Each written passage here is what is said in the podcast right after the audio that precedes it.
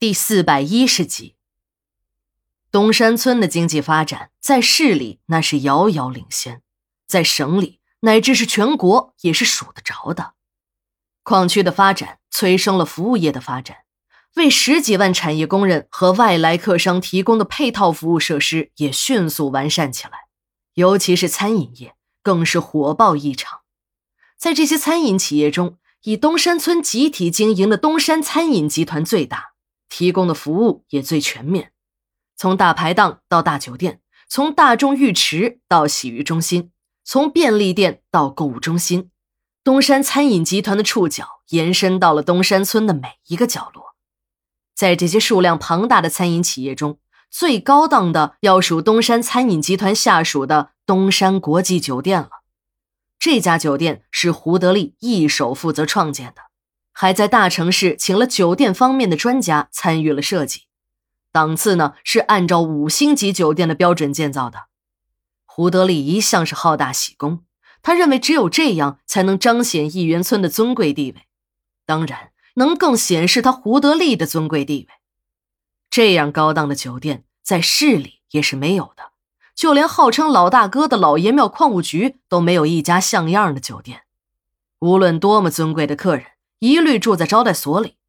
胡德利最初也没有感觉到这招待所有什么不好，但他到了南方一座大城市出了一趟差后，受到了强烈的刺激，回来后不惜斥资千万建成了东山国际酒店。胡德利自认为自己是东山村的头号能人，也是市里的头号能人，和别人吹牛的时候，也以自己走过多少地方，见识过多大的场面自居。他最喜欢吹嘘的，便是到京城开会了。那个场面，那吃的，那住的，都是最讲究的。在这个城市里，官儿不少，比他胡德利大的官儿也有的是，但真正参加过代表会的却没有几个。已经连任几届党代表的胡德利，可谓是个风光无限的传奇性人物啊！朋友们也都恭维他是见过大世面的人。胡德利也很受用。但这种自豪感不久便被打破了。一次，胡德利到南方一座城市出差，这座城市很繁华，说是这一带的经济中心呢，也不为过。这里胡德利以前也来过，只不过都是因为时间关系，没有做过多的停留，就连住宿他也是住在了政府宾馆里。这次合作方很热情，两个老总陪着胡德利在大酒店里喝酒。酒席间，两位老总对胡德利那个客气劲儿就别提了。胡德利心里知道，这些个国营大型企业的老总那都牛逼的很。以前自己就是冲人家笑三天，人家也不会搭理你。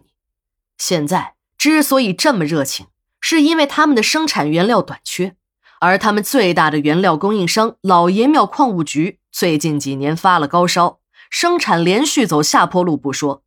矿石的品质也在不断的下降，正因为如此，一些原本和老爷庙矿务局合作的厂家不得不寻找新的供应商。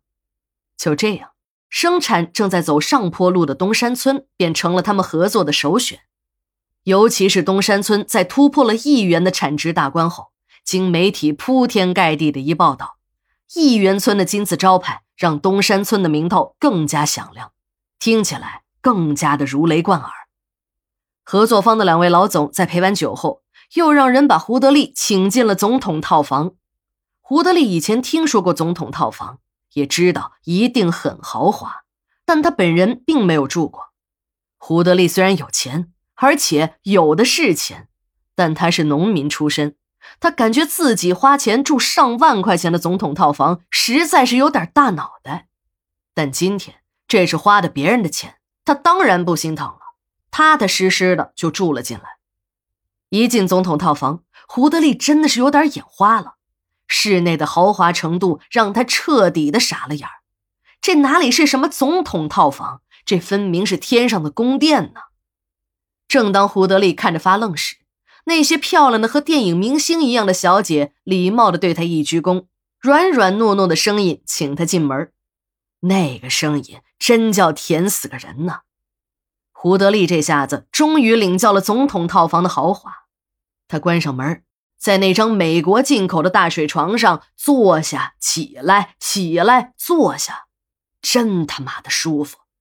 感情啊，还是这大城市好，还有这样的好去处。这哪是人过的日子？这分明就是神仙的生活。席间的胡德利已经有了几分的醉意，不一会儿，他便做起了当神仙的美梦。